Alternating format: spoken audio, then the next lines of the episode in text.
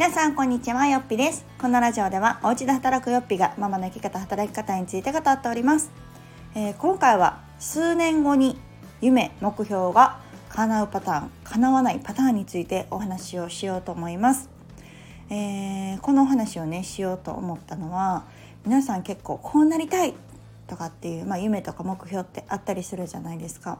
それの要は着地点いつまでに叶ったらいいなっていうふうに設定をされますでしょうか、えー、私は大前提長期で目標を立てるんですね。例えば1ヶ月後にこうっていうのが最終目標ではなくって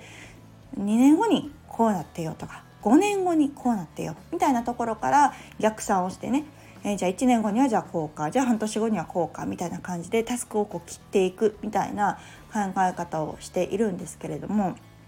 今回こう長期スパンで見た時にそれでも叶う人叶わない人あと叶うパターン叶わないパターンがあるなと思いました。で今回のお話はあの私の実体験をねお話しするんですけれどもそのまずなぜ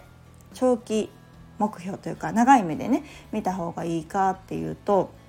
やっぱり短期で変わるってすごくパワーもエネルギーもいるしそこに注ぐ時間だったりとかっていうのも必要だと思うんですね。でもまあ私たちはいろんなことをねしてます子育てもして仕事もしてってしてるとなかなかその全力で何か一つのことにね注ぐっていうこと自体がそもそも難しかったりしますよね。でなんかこう最近聞いた話で、あのー、成功する人は、まあ、要は会社とかでもね経営者の方とかうまくいってる方っていうのはすぐに痩せようとしないんですって。これあのスポーツトレーナーの方のお話なんですけどなんかそういう方ほど長期スパンで見てると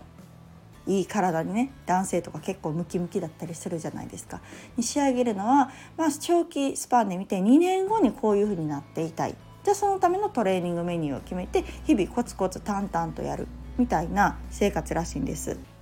でそのお話がこう妙に腑に落ちたというかなんかこのうまくいかない方っていうのがなんかすぐにその1ヶ月後何キロ痩せてますかとか3ヶ月で本当にこんだけ痩せれますかみたいなのをすごく聞いてくるんですって。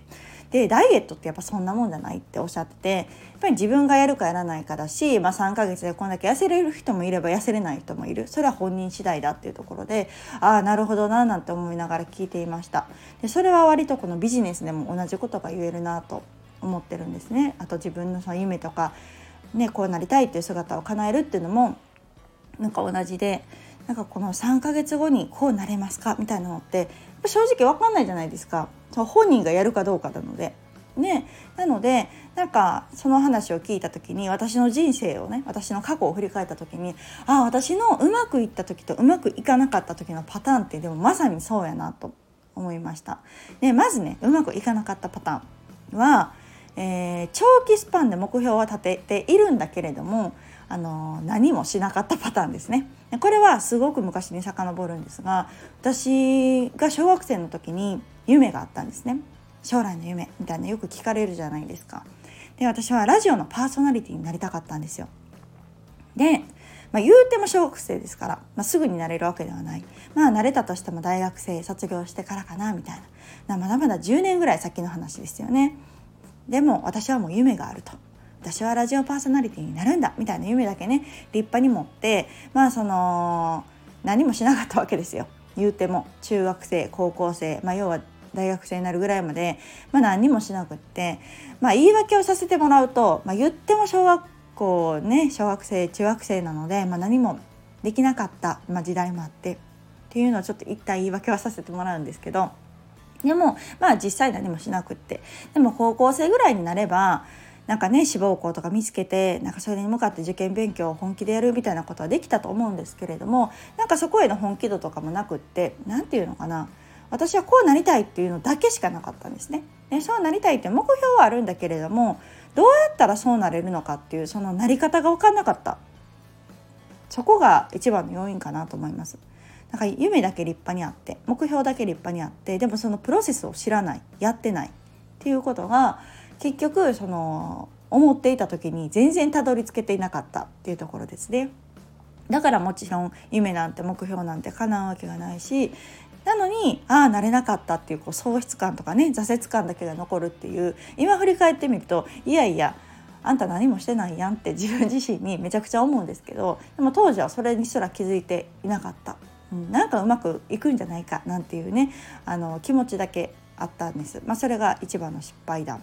うん、何もしてこなかった長期スパン10年もね8年とか10年とかある中でもあの達成られなかったっていうのがあります。でもう一つの、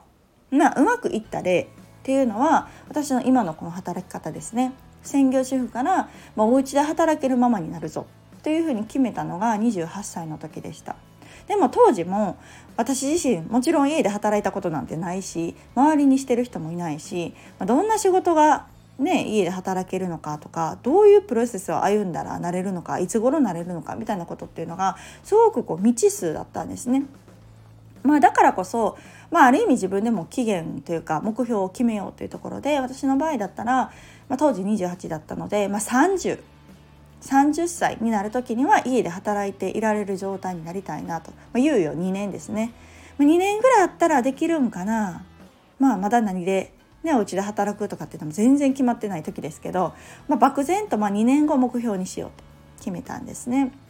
だから30代はもう家で働くっていうのを当たり前にしているお母さんになろうというところを目標に、まあ、じゃあどうしたらいいのか在宅ワークってどんな仕事があるのかどんな働くパターンがあるのかみたいなのを調べてとりあえず気になるものはやってみる。実際にちょっとフリーランスとかで働かれてるお母さんがいたら話を聞いてみるみたいな感じでいろいろやった結果ですね。振り返ると1年足らずでもう家で働くっていう基盤がもう揃ったんですね。もっと言うと数ヶ月かな。で、まあ、在宅パートも決まったりとか。で1年後には、えー、自分の講座っていうのをもう開始してたりしたのであ自分が想定していた要は2年っていう猶予を半分で実現できた。っていうまたここの達成感というかね。あ意外とやろうと思ったらできるやんとか。うん、なんかこう2年後って思ってたけど29でできた。っていうのが一つこう自信にもなるし喜びにもなるしって思うとその長期スパンで考えてあ意外と早くできたっていうのはプラスに働くんですよね。でも長いこと例えば2年後こうなろうと思ってて結局そこに行動が伴ってないと2年経っても何も変わってない。には目標達成ができていない。っていう状態になるともうマイナスにしか働かないんですね。わあ2年経ったけど結局何も変わってないやん。みたいな。私やっぱ無理やわ。向いてないわ。できひんわみたいな感じでマイナスに働く、うん、だからこの長期スパンで目標を立てるっていうのはいいんだけれどもやっぱりそれに伴って行動しておかないとただただ2年が経っただけみたいなね状態になりかねない。でその先にはマイナスの感情に、まあ、なるであろう現実が待っているみたいな感じ。っていうのはすごくこうその先にもね影響をもたらすしまあじゃあその2年間何してたんと思うと結局まあそこまでの2年かかっての行動はしてなかったっていう結論になるんじゃないかなというふうに思います。なのでなんかこう長期目標まあ立てるっていうのは私は大前提だと思うんですけれどもただその立てた後ですよねそのプロセスを知っておくどうやったらそこにたどり着くのかっていうのを知るそして行動するっていうのがすごく大事だなっていうふうに感じました。でやっぱりそれを現実にしてる人が世の中にいるのであればねっぱりその人を参考にするっていうのがまあ一番早いと思うし仮いなかったとしても自分の中でそれを決めてステップを組んでおくっていうのがすごく大切かなと思います。私も全然あの周りにね在宅フリーランスとかこういう副業とかってしてる方はいなかったですけれども、まあ、自分なりにこの2年間だったらじゃあいつぐらいにどう進められるのか。当時は息子もね保育園に入っていなかったりしたのでじゃあ保育園に通えるようになるのはいつなのか？通えるようになったらどれぐらい時間ができるのか？それだけ時間ができたら何ができるのかとかね。逆にお家にね子供が一緒にいながら生活してる時には時間の捻出はいつどうできるのか。私の場合だったら平日はやっぱり難しかったんですよね。もうだんだんお昼寝もしなくなってきますしで細切れすぎて逆にねなんか達成感がなかったというかもうみたいなもう来たんかいみたいなね。あと「いや今日はねえへんのかい」みたいな。なんかそんなんね知らんがなって子供からしたら絶対思うと思うんですけどなんかそういうのも良くないなと思って私の場合はその土曜日かな。毎週土曜日とかにもうこの日は私のこう作業でにさせていただきますみたいな感じで ちょっと夫にねあの子供を託してみたいなのを週1回やってたりもしました、まあ、そんな感じでちょっとこう自分の中でここだったらできるかなとかあと朝活とかもいいかもしれないですね。そうとかっていうのを取り入れてみるとなんかこうちょっと現実が動き出すっていうような感覚がありましたなので、まあ、今回のテーマであるその長期目標数年後に自分の夢や理想が叶ってるか叶ってないかっていうのはまずは目標設定の仕方ですね。もう3ヶ月後にどうこうとかっていうよりも長期スパンでまずは考えてみる。でそこでステップを考えて実際に淡々と行動ができているかどうかですよね。やっぱりいくら目標を立てても行動ができていないとそれが伴っていないと結果は出ないと思うのでうん、なんかそこが大事なんじゃないかなっていうのをすごく今回そのトレーナーさんのね話を聞いてあちょっと通ずるところがあるなと思ってお話をさせていただきました。是非皆さんもねこんな風になりたいとかっていう時は一旦長期で目標を立ててみてでそこからしっかり逆算をしてステップを組むっていうことですね。うん、今日何していいか分かんないっていう状態だったらなかなか日々ねやっぱ変わっていかないと思うのでやっぱりそのタスクをいかにこう細分化して今日やることっていうタスクまで落とし込めるかっていうのがなんか成功する秘訣なんじゃないかなと思っております。ではまた次回をお楽しみに。さよなら。